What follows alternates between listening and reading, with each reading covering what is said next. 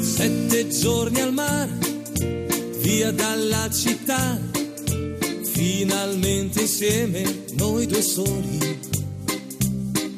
Sveglia accanto a te, poi dopo il caffè, passeggiate mano nella mano.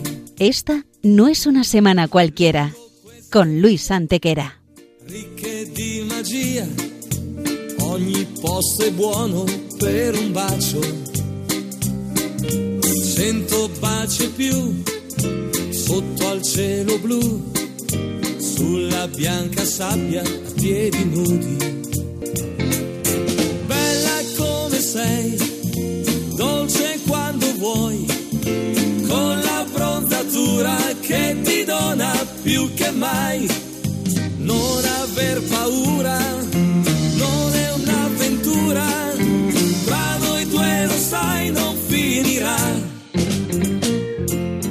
Hola a todos, bienvenidos una vez más al programa Esta no es una semana cualquiera en Radio María con un servidor de ustedes Luis Antequera y Mariate Aragonés. Poi una bibita al bar, c'è solo la voglia di stare sempre insieme a te. Y bien, papá, ¿qué semana nos ocupa hoy?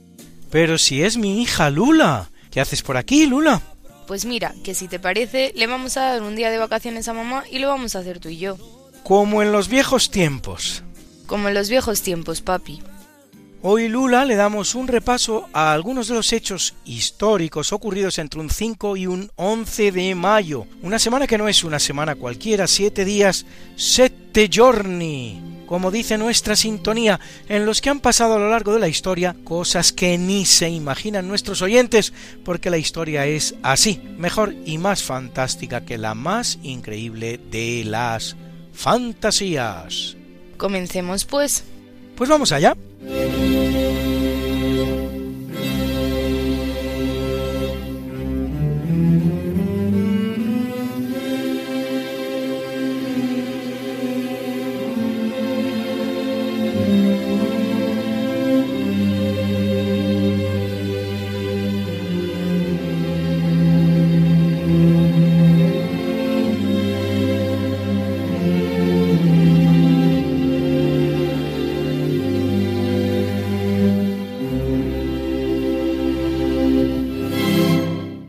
70, el general romano luego emperador Tito, hijo del también emperador Vespasiano, inicia el ataque contra la tercera muralla de Jerusalén, en una guerra que terminará con la derrota de los rebeldes judíos y con la destrucción del Templo de Jerusalén, uno de los edificios más magníficos de todo el imperio, que aunque construido por Zorobabel en 515 a.C., será suntuosamente reformado y agrandado por Herodes el Grande algo antes de que naciera Jesús.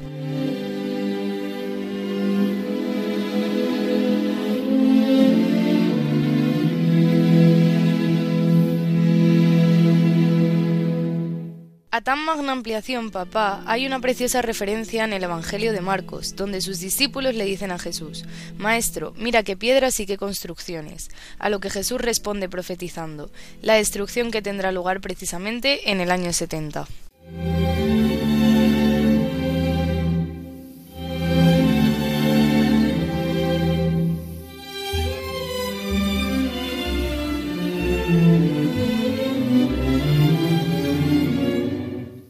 351 tiene lugar una nueva revuelta judía contra el poder romano, esta con epicentro en Séforis, capital de Galilea, al norte de Israel, a apenas 15 o 20 kilómetros de Nazaret, comandada por Isaac de Diocesarea, dirigida contra el emperador Constancio Gallo y terminada, como todas las anteriores, en una verdadera escabechina de judíos.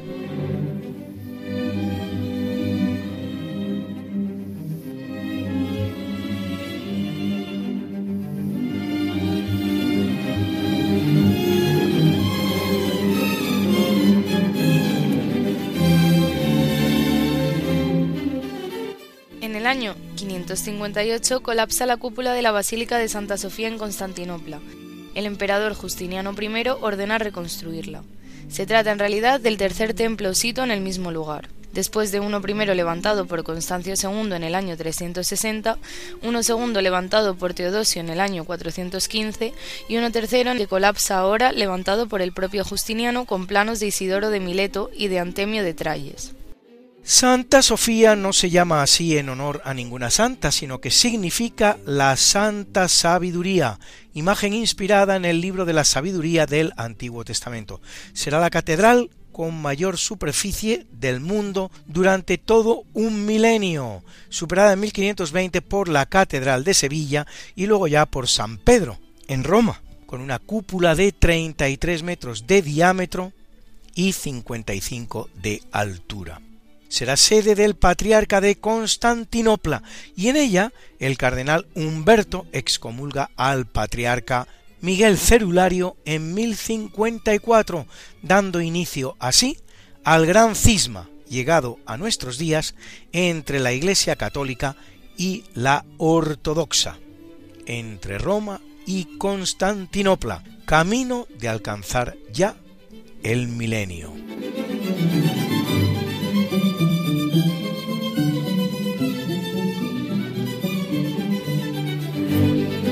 Música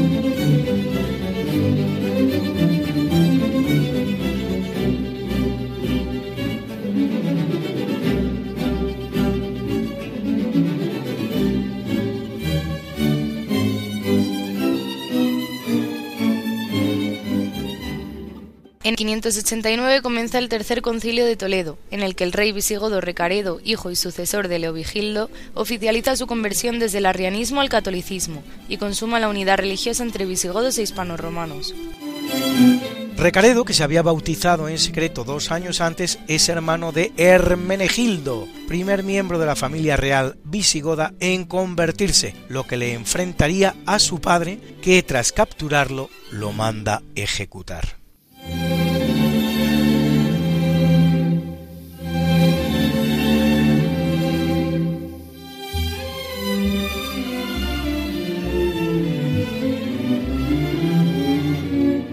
Aunque fundada como estudio general en 1218, en 1254 el rey Alfonso X el Sabio otorga la normativa fundacional que regirá cada una de sus doce cátedras de la Universidad de Salamanca, la más antigua de España si exceptuamos los estudios generales de Palencia, fundados en 1212, seis años antes, aunque tempranamente desaparecidos, y la cuarta más antigua de Europa tras Bolonia, Oxford y París, primera en ser llamada universidad, como se hace en la bula emitida por Alejandro IV.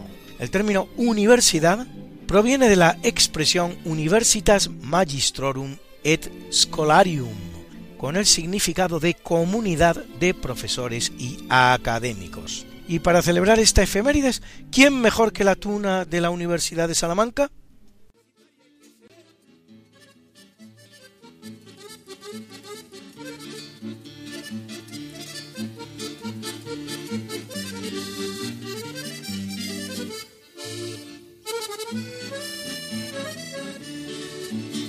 España, bendita tierra, donde puso su trono el amor, solo en ella el beso encierra armonía, sentido y valor. La española cuando besa es que besa de verdad y a ninguno le interesa besar por frivolidad. El beso, el beso, el beso en España lo lleva la hembra muy dentro del alma. Le puede usted besar en la mano o puede darle un beso de hermano y así la besará cuanto quiera, pero un beso de amor no se lo doy a cualquiera.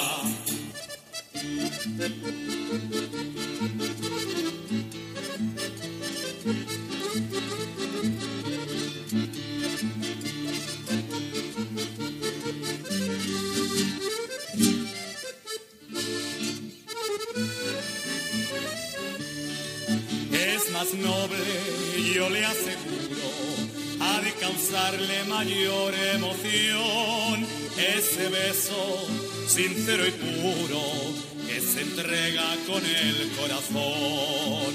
La española cuando besa es que besa de verdad y a ninguna le interesa besar por frivolidad. El beso, el beso, el beso en España no lleva la hembra muy dentro del alma. Le puede usted besar en la mano o puede darle un beso de hermano y así la besará cuanto quiera, pero un beso de amor no se lo doy a la barrera. En 1310, 54 templarios son condenados a morir quemados en Francia acusados de herejía. Son las primeras víctimas de la persecución lanzada contra ellos por el rey francés Felipe IV el Hermoso.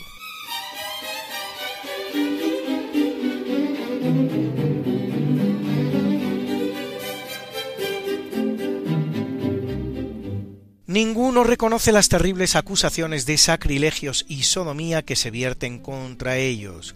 Tres años después, a estos templarios seguirá su jefe, Jacques de Molay, que aunque para salvarse de la hoguera sí había confesado los sacrilegios de los que se le acusaba, luego se retractará a pesar del penoso destino que por hacerlo le espera. La pira que compartirá con otro templario, Guillaume de Nogaret.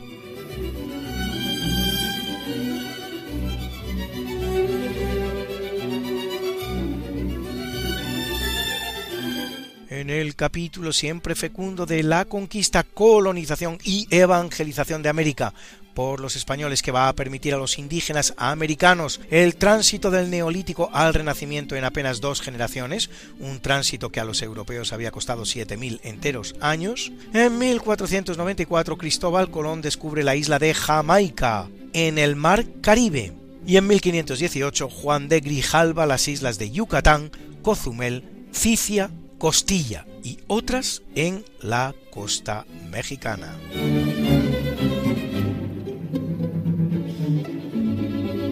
En 1527, el navegante italiano al servicio de la corona de España, Sebastián Caboto, descubre el río Paraná.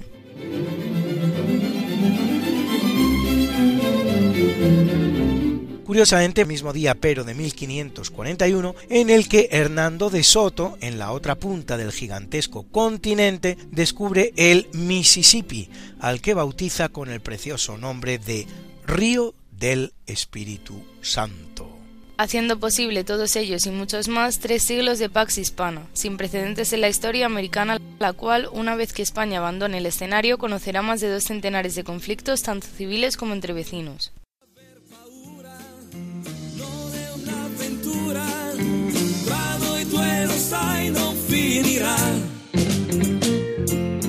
¿Quieres hacer radio con nosotros? Si conoces algún suceso histórico que te parezca particularmente interesante y quieres compartirlo en nuestro programa, no dejes de hacerlo.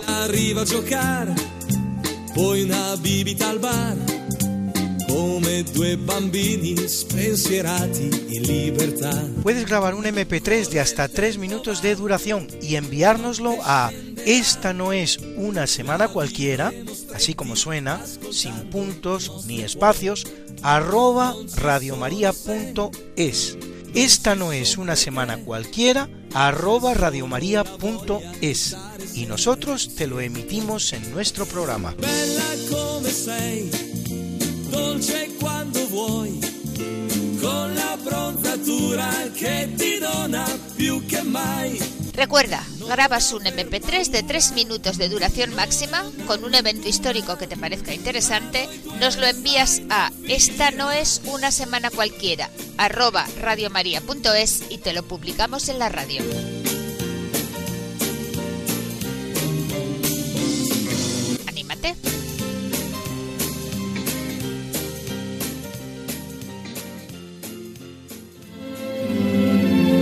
En 1508, por encargo del Papa Julio II, Miguel Ángel Buonarroti inicia la decoración de la capilla Sixtina a 500 metros cuadrados de muro, trabajo que realiza al buen fresco, es decir, aplicando los colores al yeso mojado.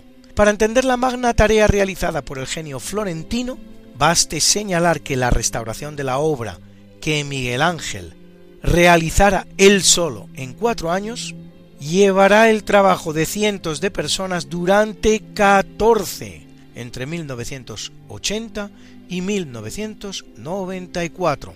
Está todo dicho.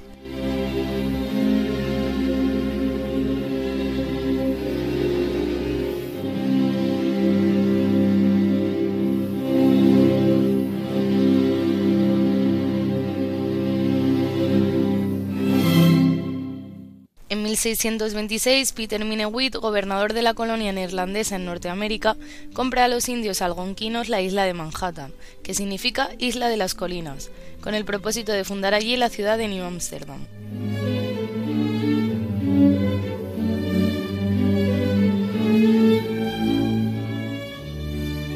Lo hace por un lote de cuentas de cristal, telas rojas y algunos botones de cobre.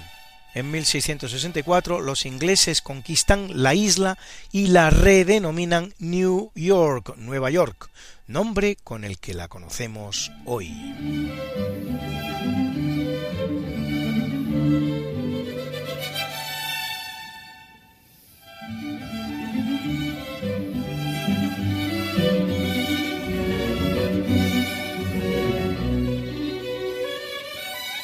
En 1682, al morir el zar Teodoro III, la Asamblea Nacional Rusa elige zar a su hermano, Pedro I, de 10 años de edad, el cual reinará hasta 1725, 43 años.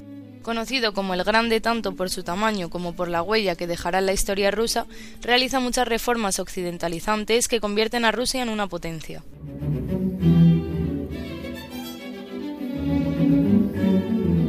Fundador de la nueva capital rusa, San Petersburgo, y muerto sin herederos, será sucedido en el trono por su segunda esposa, su criada polaca Marta Samuilovna Skabronskaya, que reinará como Catalina I.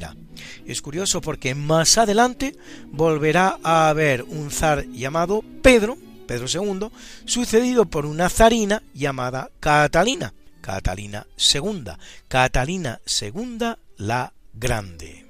En este caso, la grande será la emperatriz. Una emperatriz que, por cierto, había mandado matar a su esposo, Pedro II, y para comunicarlo, lo hará asegurando que había muerto de un ataque de hemorroides. Hace falta mala idea.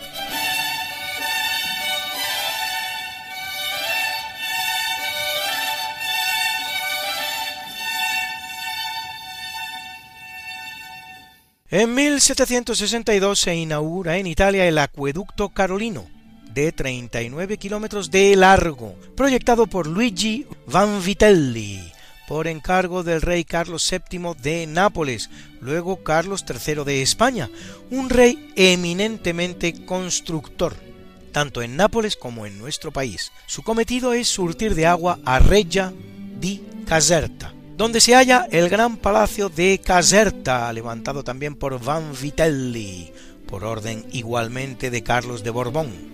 El palacio real más grande del mundo en volumen, más de dos millones de metros cúbicos, y bello como el que más.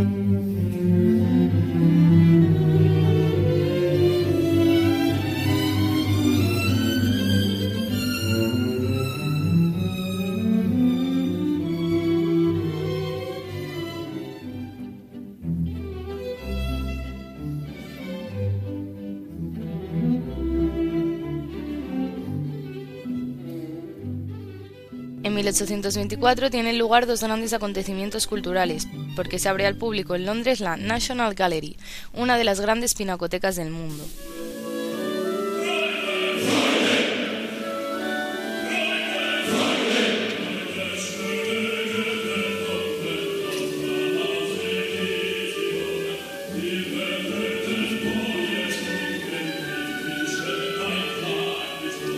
Y en el Kernator Theater o Teatro Imperial de Viena tiene lugar el estreno de la novena sinfonía en re menor de Ludwig van Beethoven, en la que ha trabajado durante seis años, que presenta la gran innovación de incluir un coro vocal en el último de sus movimientos, para musicar así la Oda a la Alegría An die Freude en alemán del poeta alemán Friedrich von Schiller.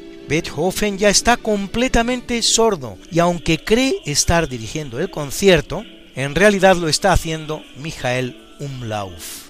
Al final del mismo, la soprano tiene que avisarle para que se vuelva y vea así la gran ovación con la que le obsequia el público. La novena sinfonía será la última que componga Beethoven, que morirá tres años después sin volver a aparecer en público.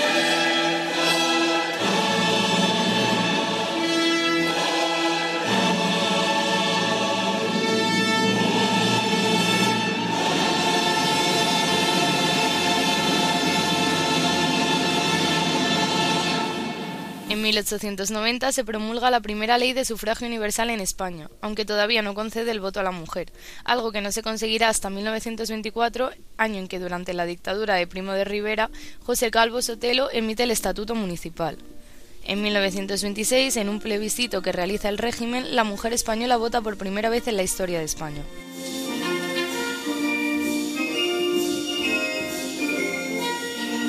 En 1931, durante la Segunda República, el tema volverá a debatirse, eso sí, con la feroz oposición de la izquierda española y muy particularmente de mujeres como Victoria Kent, del Partido Republicano Radical, o Margarita Nelken, diputada del Partido Socialista Obrero Español, PSOE.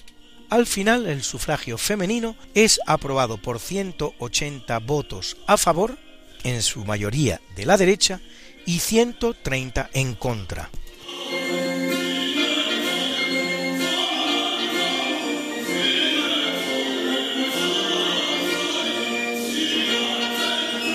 En 1902, el volcán Montepelado en la isla de Martinica entra en erupción, devastando la capital de Saint-Pierre y matando a sus 30.000 habitantes por asfixia e incineración.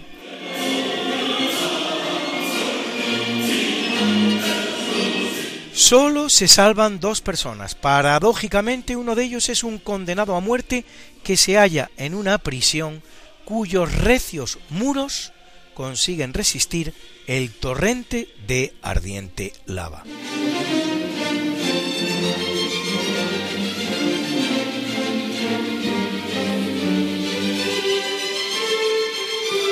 En 1909, Giuseppe Melchiorre Sarto, más conocido como San Pío X, vicentésimo quincuagésimo séptimo Papa de la Iglesia Católica, crea el Pontificio Instituto Bíblico, universidad privada en Roma, especializada en el estudio de la Biblia y compuesta por dos facultades, una de estudios bíblicos y otra de estudios orientales.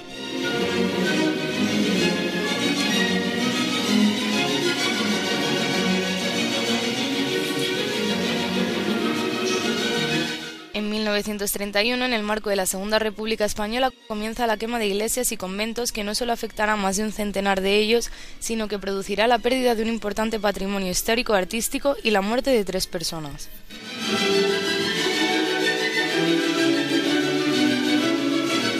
será particularmente dura en Madrid y en Málaga, cuyo gobernador militar, el general José Gómez Caminero, manda retirar las fuerzas de la Guardia Civil y envía a Azaña el famoso telegrama en el que le informaba del hecho con las siguientes palabras. Hoy ha comenzado el incendio de iglesias. Mañana continuará. ¿Te gusta la historia? ¿Te interesan estas noticias? ¿Quieres que sigamos contándotelas? No es fácil. Necesitamos tu ayuda. Escucha lo que te contamos a continuación. En este año largo de pandemia y de crisis económica, social y moral, bajo las cuales hay una profunda crisis espiritual, la fe cristiana está sosteniendo a millones de personas en el mundo entero. Así lo estamos experimentando en todas las emisoras de Radio María, presentes en 80 naciones, cuyos oyentes están agradeciendo más que nunca la ayuda recibida a través de sus ondas que han dado sentido a sus sufrimientos, alentado su oración y confianza y promovido su caridad hacia los más necesitados. Por ello, en este mes de mayo, unidos en cenáculo en torno a María, os invitamos a intensificar vuestra oración al Espíritu Santo, a hablar a muchos de esta radio y a contribuir con vuestros donativos, por pequeños que sean, a extender Radio María en España y en el mundo especialmente en las naciones más necesitadas, a las que dedicamos nuestra maratón misionera bajo el lema Testigos de Esperanza. Así pondrás tu granito de arena para que todo hombre reciba el anuncio que proclamaba el Papa Francisco en la solemnidad de Pascua.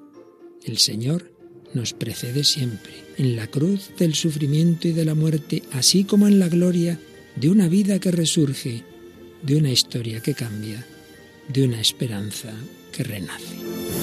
Puedes informarte de cómo colaborar llamando al 91 822 8010 o entrando en nuestra página web radiomaria.es. Seamos con Radio María testigos de esperanza.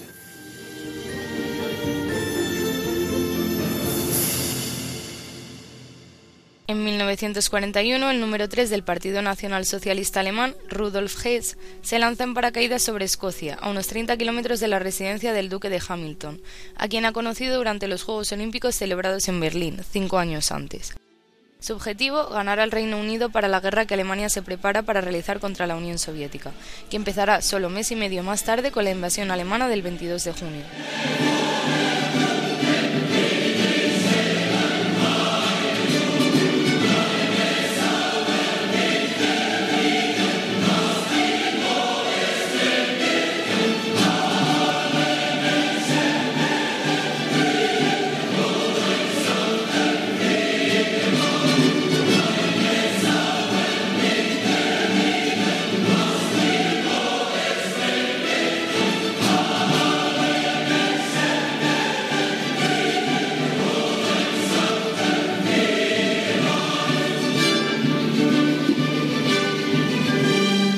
Hess propone efectivamente un cambio de alianzas, pero no como se acostumbra a pensar para cambiar una alianza ruso-británica por una alianza germano-británica, sino para trocar una alianza germano-soviética, el famoso pacto Molotov-von Ribbentrop, por una alianza germano-británica.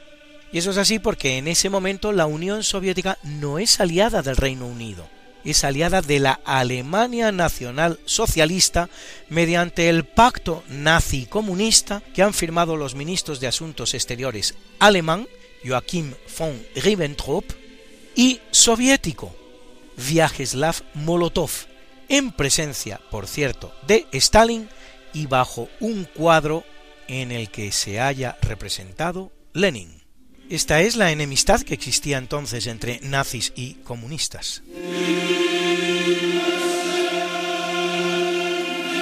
Apresado y confinado en la Torre de Londres, G será juzgado en Nuremberg y condenado a cadena perpetua, muriendo en la prisión de Spandau.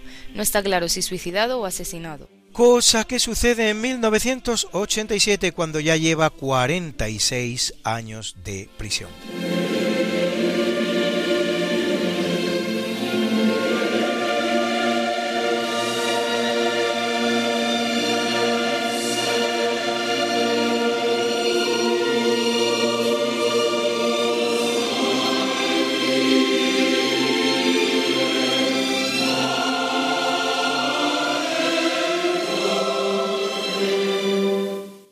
1940 el gobierno nacional socialista alemán de Adolf Hitler autoriza la eutanasia, práctica que después de ser muy criticada mientras la realizó el régimen nacional socialista alemán, vuelve a extenderse hoy por muchos países europeos que se precian de tener regímenes democráticos. A día de hoy, papi, son siete los países del mundo con una ley de eutanasia. Holanda, Bélgica, Luxemburgo, Nueva Zelanda, Canadá y Colombia, así como algunos estados de Estados Unidos y Australia. El dudoso honor de ser el séptimo país del mundo con una ley de eutanasia es de España.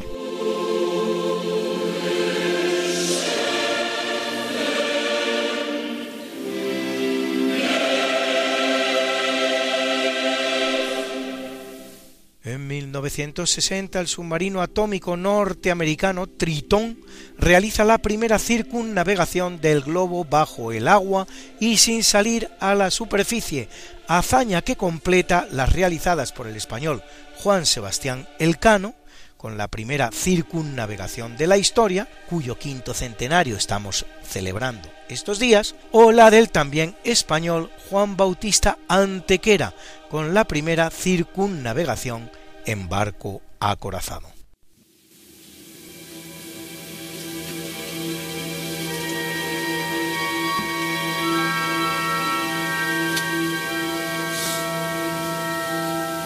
En el capítulo del natalicio nace en 483 en la actual República de Macedonia Justiniano I, emperador del Imperio Romano de Oriente, recordado por sus trabajos para recopilar el derecho romano y por la gran expansión territorial que dará al imperio, recuperando la práctica totalidad del territorio que tuviera antaño, salvo las Galias y parte de Hispania.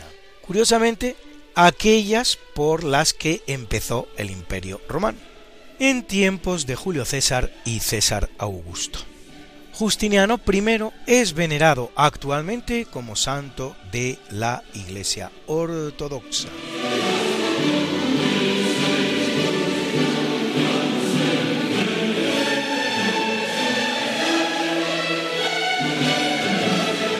Es un día muy importante para la música porque en 1704 nace Karl Heinrich Graun, compositor alemán, autor de una cuarentena de óperas, muy aclamadas en su época, aunque poco programado hoy.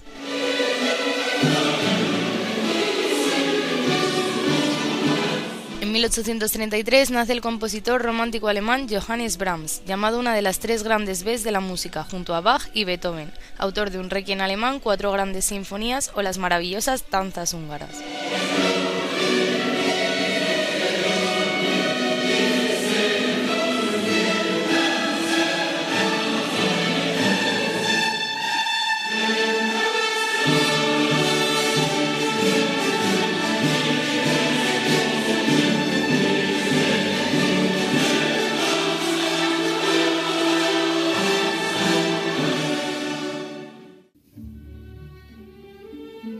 Y en 1840 lo hace el compositor romántico ruso Piotr Ilich Tchaikovsky, gran admirador de Mozart, autor de obras inolvidables como los ballets El lago de los cisnes y El cascanueces, de la Obertura 1812 o de esta serenata para cuerdas que escuchan ustedes ahora.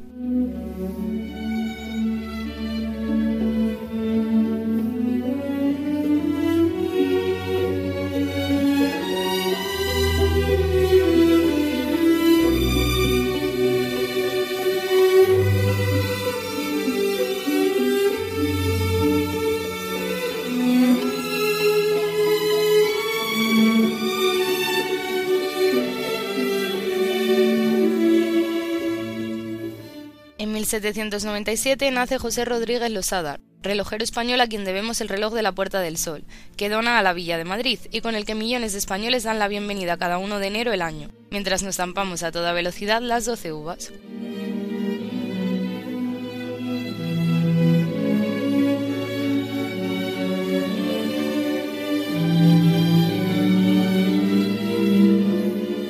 La famosa tradición de las uvas, extendida hoy también a muchos países hispanoamericanos, en algunos de los cuales por no ser tiempo de cosecha las consumen pasas, nació en 1909, año en que una excelente cosecha de uva blanca de Aledo llevará a los productores alicantinos a venderla a muy bajo precio, promoviendo su consumo en los 12 últimos segundos del año.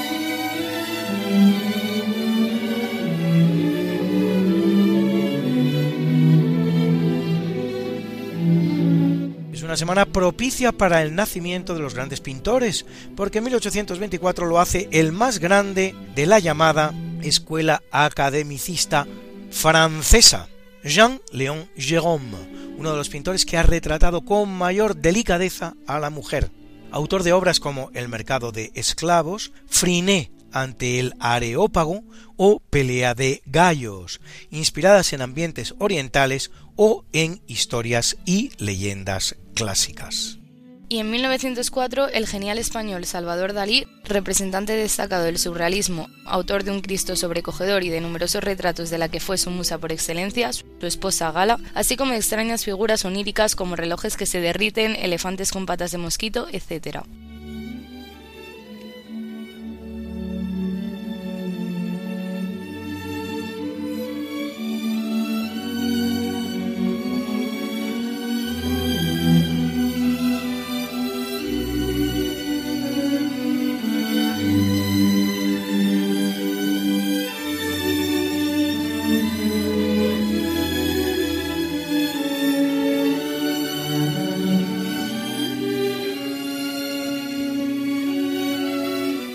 En 1846 el compositor español Federico Chueca, autor de zarzuelas inolvidables como El año pasado por agua, Agua, azucarillos y aguardiente o La Gran Vía. De esta última escuchan ustedes Chotis del Eliseo.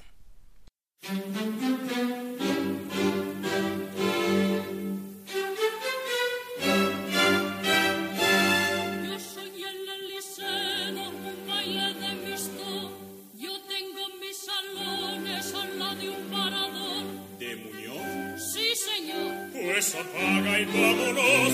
¿No hay enfrente un café? Eso sí que no lo sé. El que vive es un doctor. Pues la muestra es de Rador.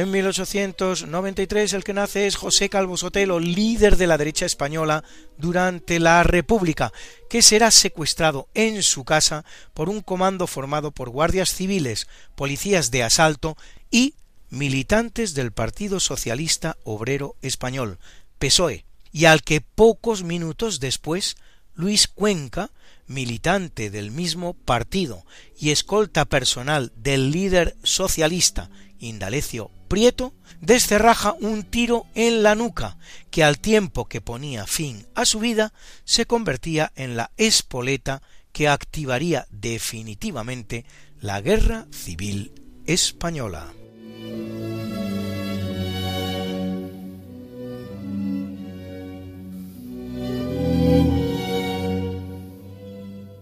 1899 nace Fred Astaire, actor, bailarín y cantante estadounidense que junto con Ginger Rogers formará el dúo de bailarines más recordado de la historia del cine.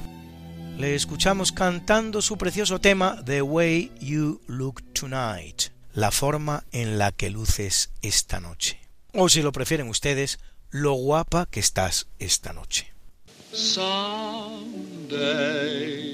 when I'm awfully low and the world is cold, I will feel a glow just thinking of you and the way you look tonight.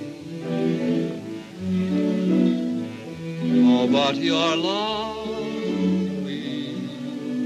with your smile so warm and your cheeks so soft. There is nothing for me but to love you just the way you look tonight.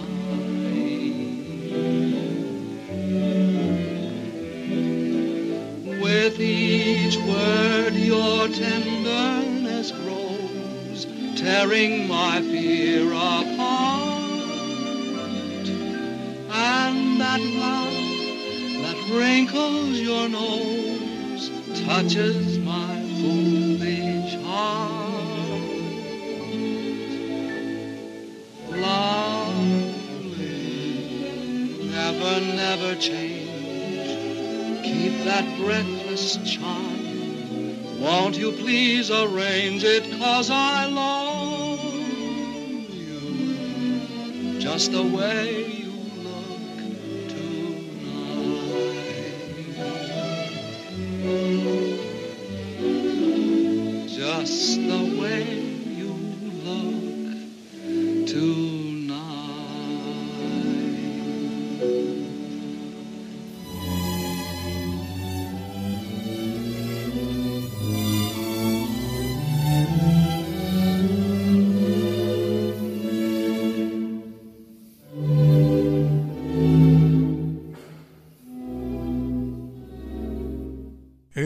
capítulo del obituario muere en 685 San Benedicto II, octogésimo primer papa de la Iglesia Católica que lo es apenas un año, que después de esperar casi un año para ser confirmado por el emperador como era lo preceptivo, conseguirá que en adelante dicha confirmación en vez de darla el emperador, lo haga en su nombre el exarca de Rávena, lo que si no eliminaba el enojoso trámite, al menos lo hacía más ágil, canonizado en 1964 por Pablo VI.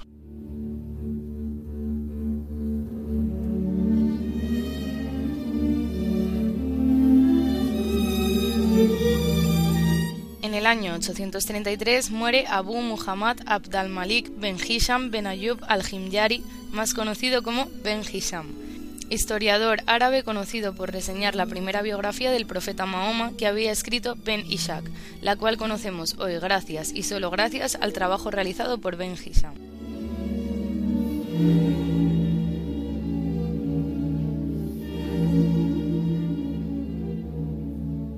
A los efectos conviene señalar que el Corán, principal fuente de la religión islámica, es la revelación que a Mahoma le hace Dios a través del arcángel Gabriel, no una biografía del profeta. Ni siquiera el hadiz, compuesto a partir de los dichos e instrucciones emanadas de Mahoma y segunda fuente del Islam, es su biografía. Su biografía, digámoslo así, canónica, es la que compone Ben Ishak, que sólo conocemos a través de la recensión o comentario que realiza Ben Isham. En el año 1525 muere el teólogo protestante alemán Thomas Munzer, discípulo en sus inicios de Lutero, promotor luego de la llamada rebelión de los campesinos.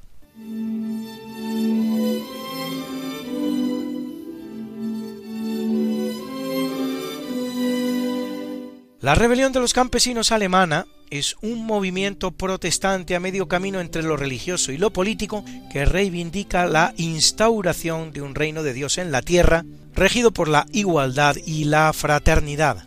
Sí, vamos, esos preciosos ideales humanos que siempre terminan con unos centenares o unos miles de cabezas cortadas. Rebelión cuya represión, expresamente apoyada por Lutero, costará la vida a nada menos que 100.000 campesinos. Derrotada la revolución, Munza será terriblemente torturado y finalmente decapitado, su cuerpo empalado y su cabeza expuesta en una pica, mientras Lutero exclamaba sobre su antaño discípulo y sus seguidores. Hay que aplastarlos, estrangularlos y acuchillarlos, secreta y públicamente, por quien pueda, como se tiene que matar a un perro rabioso.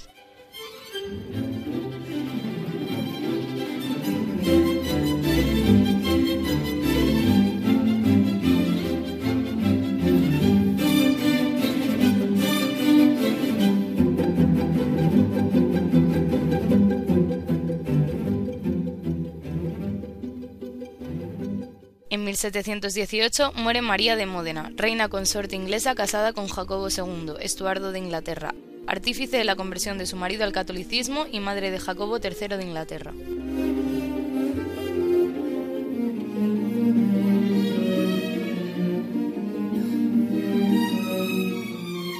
Este Jacobo III, sin embargo, no podrá reinar en el Reino Unido precisamente por su condición católica, siendo suplantado en el trono por personas con peor derecho dinástico que él, según las normas de la época. Primero, su hermana María I, protestante y casada con el también protestante holandés Guillermo de Orange, los cuales morirán sin sucesión, ocasión en la que Jacobo será nuevamente preterido en el trono por su otra hermana, Ana, también protestante.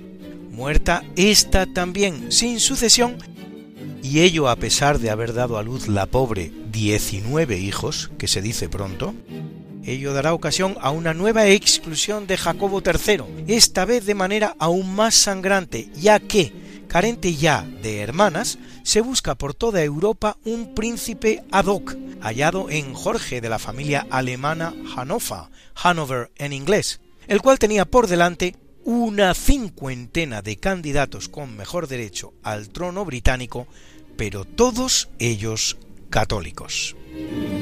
Para justificar el preterimiento de Jorge a la corona, se llegará a fabricar por los protestantes la especie de que en el parto de María de Módena el niño había nacido muerto y había sido hábilmente sustituido por otro que acababa de parir una criada especialmente preparada por si el caso se daba. Y ello aun a pesar que el parto de la reina era un espectáculo público no exento de pocos testigos visuales. ¿No les digo yo a ustedes que la historia es más fantástica que la más increíble de las fantasías?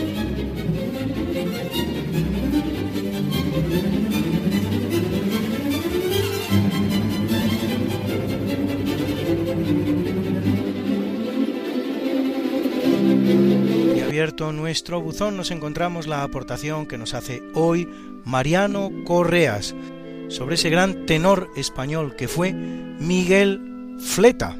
Muy interesante.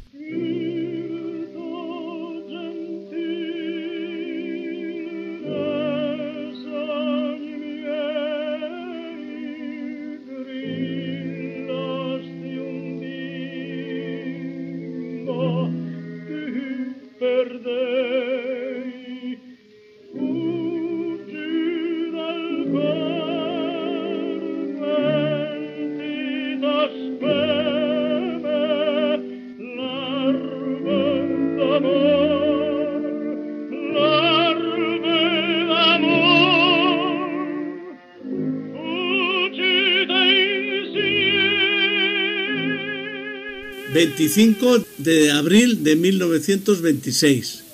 Hoy es la fecha de un acontecimiento extraordinario, el estreno en el Teatro de la Scala de Milán de la ópera Turandot, considerada una de las mejores obras de todos los tiempos.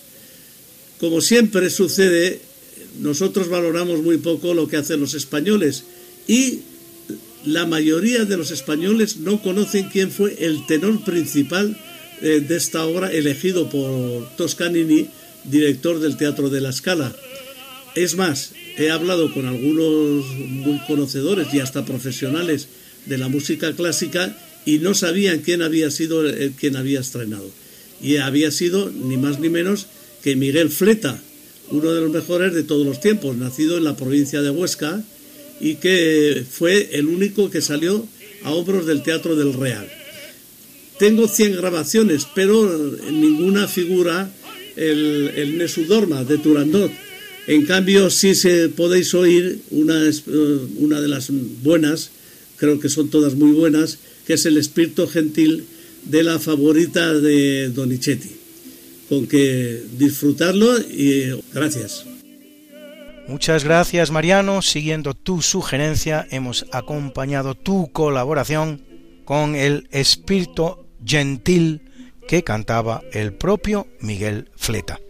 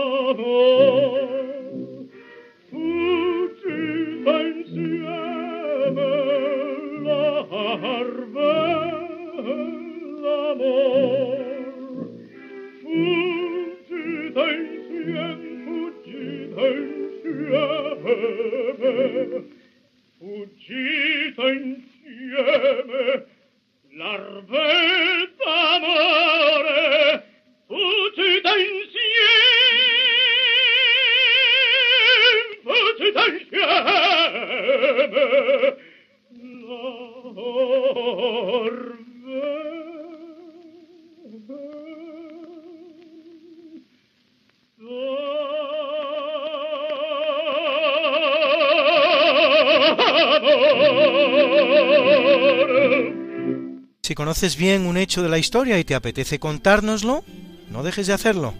Puedes enviárnoslo a esta no es una semana cualquiera, tal cual suena, sin puntos, ni guiones, ni espacios. Esta no es una semana cualquiera, arroba radiomaria.es. Esperamos tu colaboración.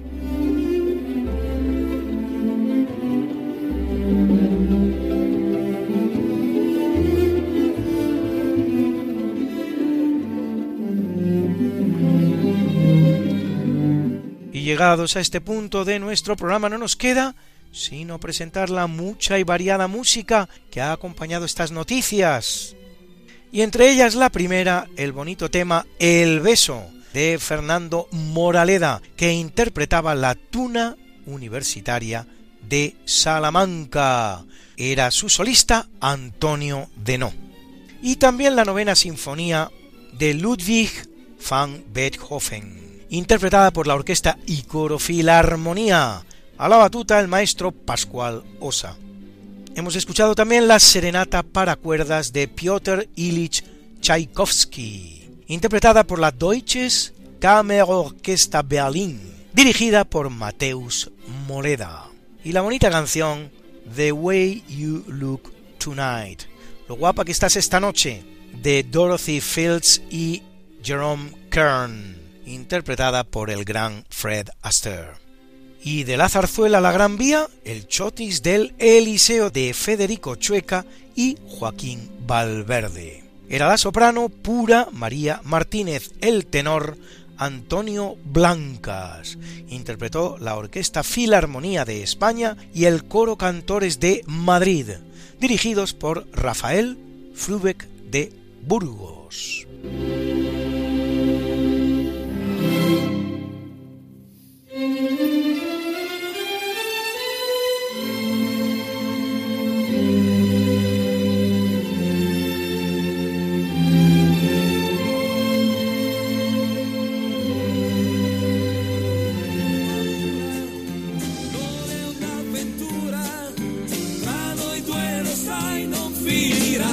Esta no es una semana cualquiera, a que teníamos razón. La historia, ¿cómo es? Y no como nos gustaría que fuera. Hasta el próximo programa. Se despiden de ti. Mariate Aragonés. Y Luis Antequera. Y Lula Mariate, nuestra Lula. Pero yo te veo muy pronto en el programa de Javier Ángel Ramírez, Diálogos con la Ciencia, el jueves a las 12 de la noche, o lo que es lo mismo, el viernes a las 0 horas, con nuevos episodios de nuestra apasionante historia. No te lo pierdas. Les hemos ofrecido en Radio María Esta no es una semana cualquiera, con Luis Antequera y Mariate Aragonés.